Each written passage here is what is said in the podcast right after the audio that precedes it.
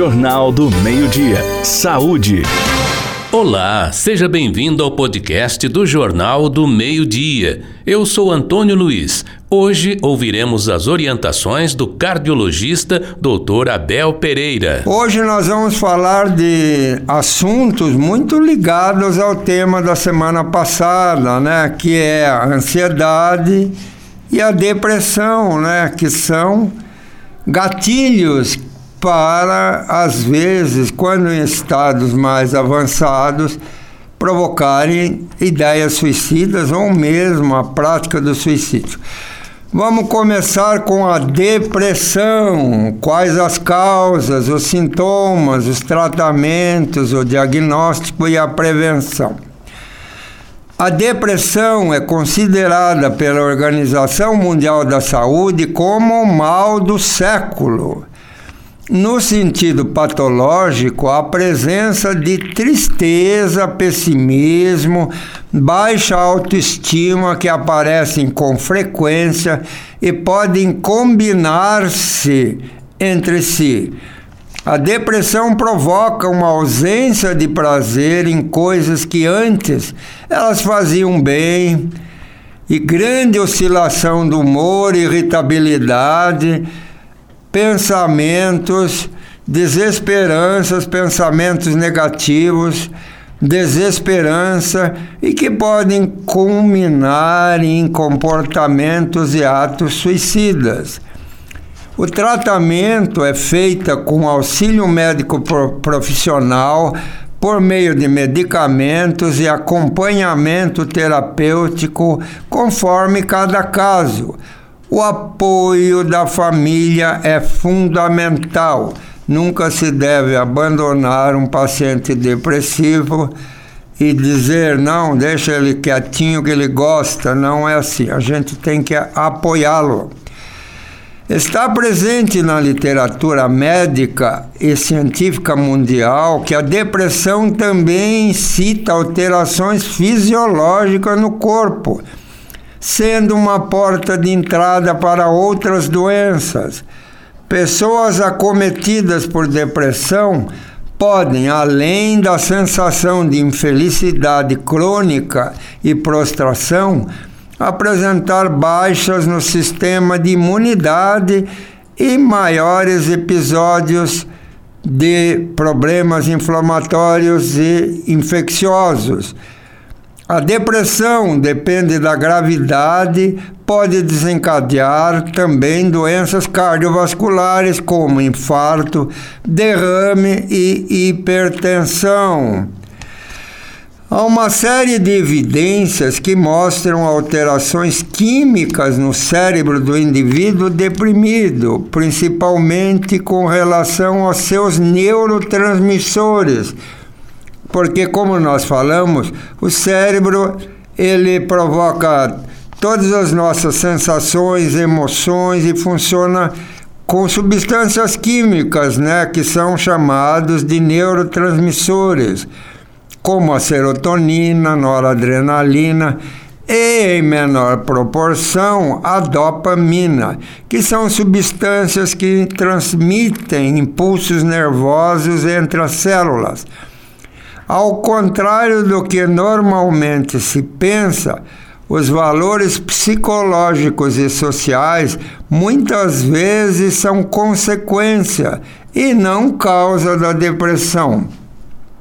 Vale ressaltar que o estresse pode precipitar, pode ser o gatilho da depressão em pessoas com predisposição que provavelmente é genética, quer dizer, sempre que tem uma depressão na nossa origem, a gente pode herdar os genes que ligados à depressão. Estima-se que um em cada cinco pessoas, quer dizer, 20% das pessoas no mundo, no Brasil, como temos 240 milhões de pessoas, seria quase 50 milhões, 45 a 50 milhões de pessoas que têm depressão em alguns momentos da sua vida. A melhor forma de prevenir a depressão é cuidando da mente e do corpo com alimentação saudável e prática de atividades físicas regulares. Saber lidar com o estresse compartilhar os problemas com amigos ou familiares é outra alternativa que pode ser aliada à prática de alguma atividade integrativa e complementar, como yoga, por exemplo. Porque yoga é uma prática indiana secular que a pessoa praticando yoga ela começa a dominar seus sentimentos. Ajudam a prevenir a depressão, a, a, a yoga ajuda a, a prevenir a depressão, a leitura, aprender coisas novas, ter hobbies, viajar e se divertir. Essas práticas mantêm a cabeça ativa e a ocupam com pensamentos positivos.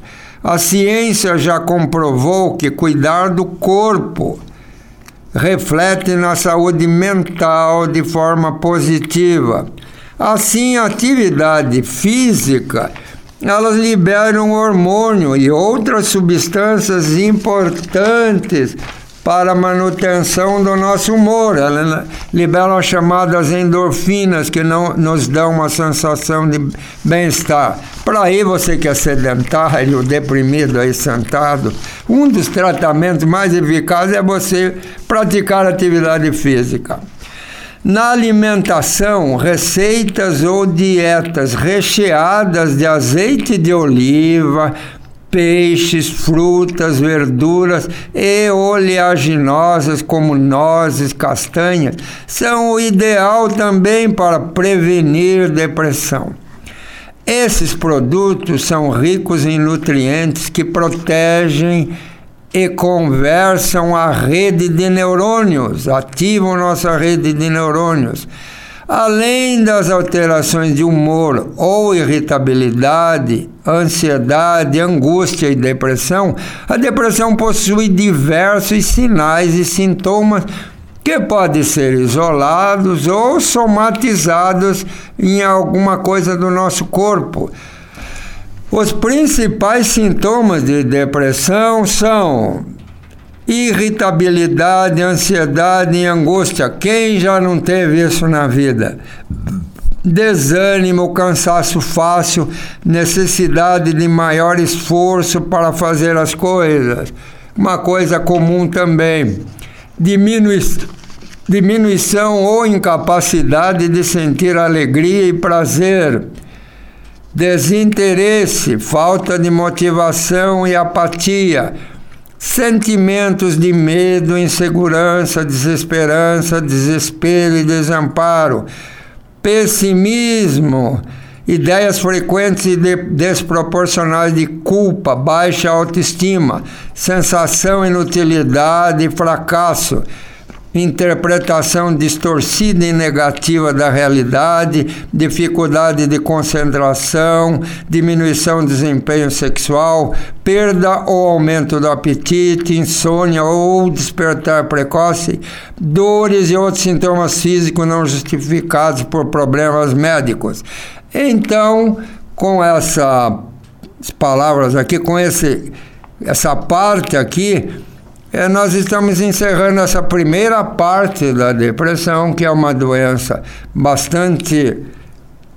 Uma, uma, história muito longa, né? E na próxima semana nós vamos dar continuidade dos quais os fatores de risco que existe a depressão e como eles podem contribuir para o desenvolvimento da depressão.